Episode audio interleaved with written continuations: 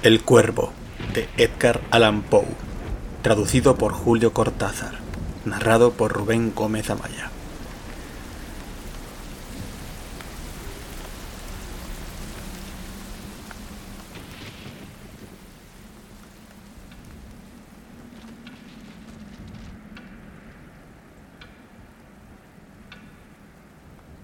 Una vez, al filo de una lúgubre medianoche, mientras débil y cansado, en tristes reflexiones embebido, inclinado sobre un viejo y raro libro de olvidada ciencia, cabeceando, casi dormido, oyóse de súbito un leve golpe, como si suavemente tocaran, tocaran a la puerta de mi cuarto. Es, dije musitando, un visitante tocando quedo a la puerta de mi cuarto. Eso es todo y nada más. Aquel lúcido recuerdo de un gélido diciembre, espectros de brasas moribundas reflejadas en el suelo, angustia del deseo del nuevo día, en vano encareciendo mis libros, dieran tregua a mi dolor. Dolor por la pérdida de Leonora, la única, virgen, radiante Leonora por los ángeles llamada, aquí ya sin nombre, para siempre y el crujir triste, vago, escalofriante de la seda de las cortinas rojas llenábame de fantásticos terrores jamás antes sentidos. Y ahora aquí, en pie, acallando el latido de mi corazón, vuelvo a repetir. Es un visitante a la puerta de mi cuarto queriendo entrar. Algún visitante que a deshora a mi cuarto quiere entrar. Eso es todo. Y nada más. Ahora mi ánimo cobraba bríos y ya sin titubeos Señor, dije, oh señora, en verdad vuestro perdón imploro, mas el caso es que, adormilado, cuando vinisteis a tocar quedamente, tan quedo vinisteis a llamar, a llamar a la puerta de mi cuarto, que apenas pude creer que os oía. Y entonces abrí de par en par la puerta. Oscuridad y nada más. Escrutando hondo en aquella negrura permanecí largo rato, atónito, temeroso, dudando, soñando sueños que ningún mortal se haya atrevido jamás a soñar. Mas en el silencio insondable la quietud callaba, y la única palabra ahí proferida era el balbuceo de un nombre. ¿Leonora? Lo pronuncié en un susurro y el eco lo devolvió en un murmullo. Leonora. Apenas esto fue y nada más. Vuelto a mi cuarto, mi alma toda, toda mi alma abrazándose dentro de mí. No tardé en oír de nuevo tocar con mayor fuerza. Ciertamente, me dije, ciertamente algo sucede en la reja de mi ventana. Dejad pues que vea lo que sucede allí y así penetrar pueda en el misterio. Dejad que a mi corazón llegue un momento el silencio y así penetrar pueda en el misterio. Es el viento y nada más. De un golpe abrí la puerta y con suave batir de alas entró un majestuoso cuervo de los santos días idos. Sin asomos de reverencia, ni un instante quedó, y con aires de gran señor o de gran dama fue a posarse en el busto de Palas, sobre el dintel de mi puerta, posado, inmóvil y nada más. Entonces este pájaro de ébano cambió mis tristes fantasías en una sonrisa con el grave y severo decoro del aspecto de que se revestía. Aun con tu cresta cercenada y mocha, le dije, no serás un cobarde, hórrido cuervo vetusto y amenazador, evadido de la ribera nocturna. Dime cuál es tu nombre en la ribera de la noche plutónica. Y el cuervo dijo, nunca más. Cuánto me asombró que pájaro tan desgarbado pudiera hablar tan claramente, aunque poco significaba su respuesta. Poco pertinente era, pues no podemos sino concordar en que ningún ser humano ha sido antes bendecido con la visión de un pájaro posado sobre el dintel de su puerta, pájaro o bestia, posado en el busto esculpido de palas en el dintel de su puerta con semejante nombre.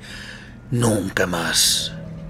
Mas el cuervo, posado solitario en el sereno busto, las palabras pronunció como virtiendo su alma solo en esas palabras. Nada más, dijo entonces, no movió ni una pluma.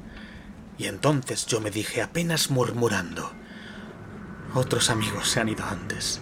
Mañana él también me dejará, como me abandonaron mis esperanzas. Y entonces, dijo el pájaro, nunca más. Sobrecogido al romper el silencio tan idóneas palabras, sin duda pensé, sin duda lo que dice es todo lo que sabe, su solo repertorio aprendido de un amo infortunado a quien desastre impío persiguió, acosó sin dar tregua hasta que su cantinela solo tuvo un sentido, hasta que las endechas de su esperanza llenaron solo esa carga melancólica de nunca, nunca más. Mas el cuervo arrancó todavía de mis tristes fantasías una sonrisa. Acerqué un mullido asiento frente al pájaro, el busto y la puerta, y entonces, hundiéndome en el terciopelo, empecé a enlazar una fantasía con otra, pensando en lo que este ominoso pájaro de antaño, lo que este torpo, descarbado, hórrido, flaco y ominoso pájaro de antaño quería decir graznando nunca más. En esto cavilaba, sentado sin pronunciar palabra frente al ave cuyos ojos, como tizones encendidos, quemaban hasta el fondo de mi pecho. Esto y más, sentado, adivinaba con la cabeza reclinada en el aterciopelado forro del cojín acariciado por la luz de la lámpara, en el forro de terciopelo violeta acariciado por la luz de la lámpara que ella no oprimiría. Ay, nunca más. Entonces me pareció que el aire se tornaba más denso, perfumado por invisible incensario mecido por serafines cuyas pisadas tintineaban en el piso alfombrado. Miserable, dije, tu Dios te ha concedido por estos ángeles, te ha otorgado una tregua, tregua de nepente de tus recuerdos de Leonora. Apura, oh, apura este dulce nepente y olvida a tu ausente Leonora. Y el cuervo dijo, Nunca más. Profeta, exclamé. Cosa diabólica, profeta, si seas pájaro o demonio enviado por el tentador o arrojado por la tempestad a este refugio desolado e impávido, a esta desértica tierra encantada, a este hogar hechizado por el horror. Profeta, dime, en verdad te lo imploro. Ay, dime, hay bálsamo en Galaad. Dime, dime, te imploro.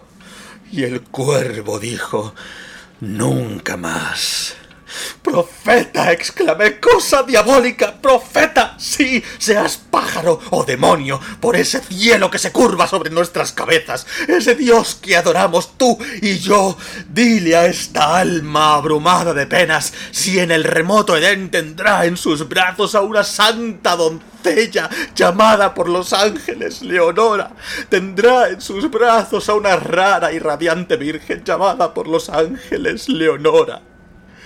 Y el cuervo dijo, Nunca más. Sea esa palabra nuestra señal de partida, pájaro o espíritu maligno, le grité presuntuoso. Vuelve a la tempestad, a la ribera de la noche plutónica. No dejes pluma negra alguna, prenda de la mentira que profirió tu espíritu. Deja mi soledad intacta. Abandona el busto del dintel de mi puerta. Aparta tu pico de mi corazón y tu figura del dintel de mi puerta. Y el cuervo dijo, nunca más. Y el cuervo nunca emprendió el vuelo.